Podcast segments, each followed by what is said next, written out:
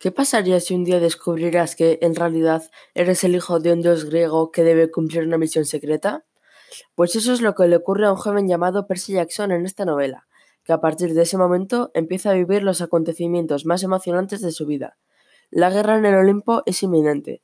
Alguien ha robado el rayo de Zeus y solo Percy Jackson podrá recuperarlo. Tras ser expulsado de seis colegios, Percy padece de dislexia y dificultades para concentrarse. O al menos eso es lo que piensa él. Todos en los colegios se burlaban de él por, inventarse historias fantásticas que ni siquiera él mismo acababa de creérselas, hasta el día en el que los dioses del Olimpio le, le revelan la verdad. Percy es nada menos que un semidios, es decir, el hijo de un dios y una mortal. Tras ser la madre de Percy raptada por un minotauro y llegar al campamento mestizo, un lugar donde se refugian otros semidioses y se preparan para la batalla, se entera de que su padre es un dios griego.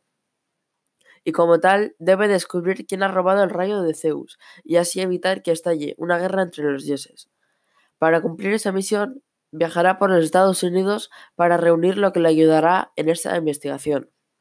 Además, contará con la ayuda de su amigo Grover, un joven sátiro y a la vez, la, también hija semidiosa de Atenea.